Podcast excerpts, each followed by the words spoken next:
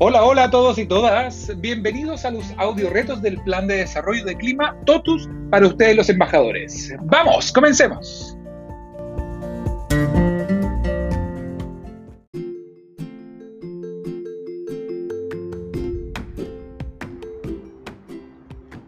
Hoy, en tu segundo audio reto, pondremos a prueba los conocimientos que aprendiste sobre diseño de planes de acción Así es que ponte tus audífonos, párate de tu silla y camina a un espacio abierto de la sala.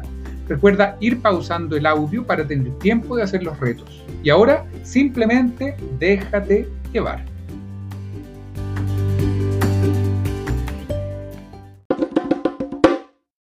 Vamos a empezar con un juego.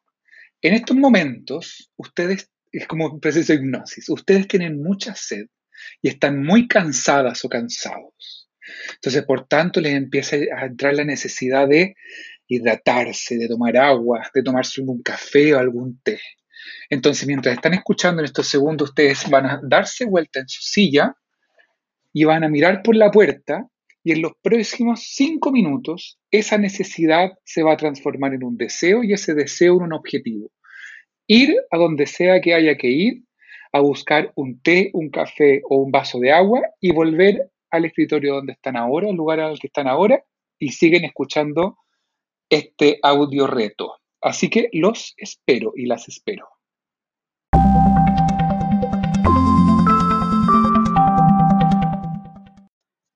Ahora que volvieron, les voy a proponer que miren hacia atrás todo lo que ustedes hicieron.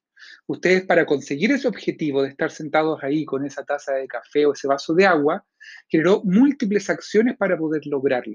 ¿Sí? Y esas acciones no fueron a propósito, fueron necesarias para conseguir ese objetivo. Por ejemplo, tuvieron que pararse de la mesa, pararse de la silla, perdón, avanzar hasta la puerta, abrir la puerta girando el, el pomo, caminar hacia el casino, por ejemplo, pedir el vaso de agua en la taza de café, echarle azúcar a la taza de café, revolverla. Todas esas acciones te generaron una respuesta que es el lugar en el que estás ahora. Y de hecho esas acciones que tú tomaste no eran aleatorias, porque tampoco puedo echarle azúcar si todavía no tengo la taza de café. Entonces también hay una, hay una progresión, hay un orden también en las acciones que yo tomo.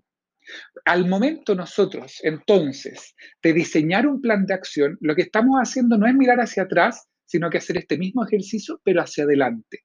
Ver todas las acciones por las cuales yo tengo que pasar y tengo que ejecutar para poder llegar a ese lugar o a poder, concretizar ese objetivo que me propuse en algún momento. ¿Sí? Entonces ahora yo les propongo que, entendiendo esto, tengan en cuenta ese objetivo que ustedes diseñaron la vez pasada. ¿Sí? Ese deseo que transformaron en objetivo la vez pasada. O bien identifiquen un objetivo nuevo, lo más construido, lo más completo posible. Y en base a eso, empecemos a crear cuáles son las acciones. Para poder lograr ese objetivo, lograr esa meta, ¿cuántas acciones necesito? ¿Una, tres, diez, veinte acciones? ¿En qué orden las necesito?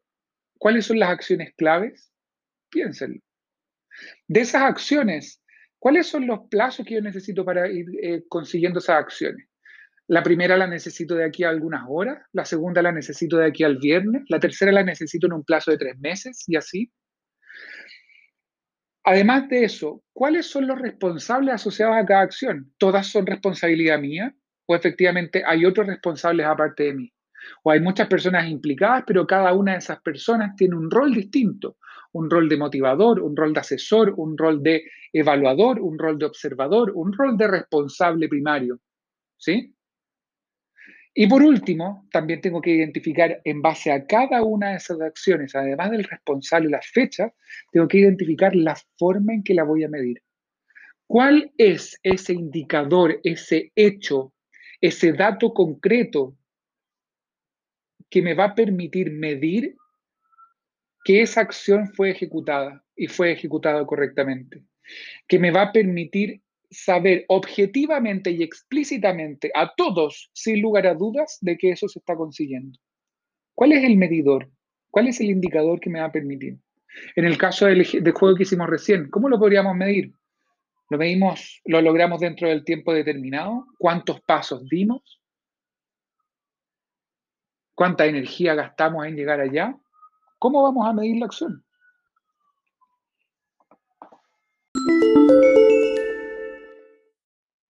Muy bien, felicitaciones por tu trabajo.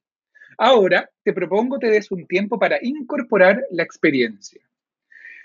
Escucha las siguientes preguntas y anda pausando el audio para poder responderlas. Regálate al menos unos segundos para cada una de ellas y explora tus primeras impresiones. ¿Cómo te sentiste tú con esta actividad? ¿Crees que cambió en algo el cómo te relacionas con otras personas? ¿Cómo podría esto mejorar tu ejercicio profesional? ¿Y cómo podrías aplicar esto a tu día a día?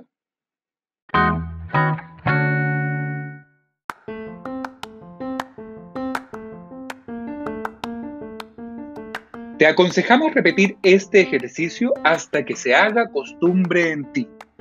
Recuerda que la práctica hace al maestro y en ti está la posibilidad de movilizar cambios en el clima de tu tienda. Éxito nuevamente y nos vemos en el próximo audio reto.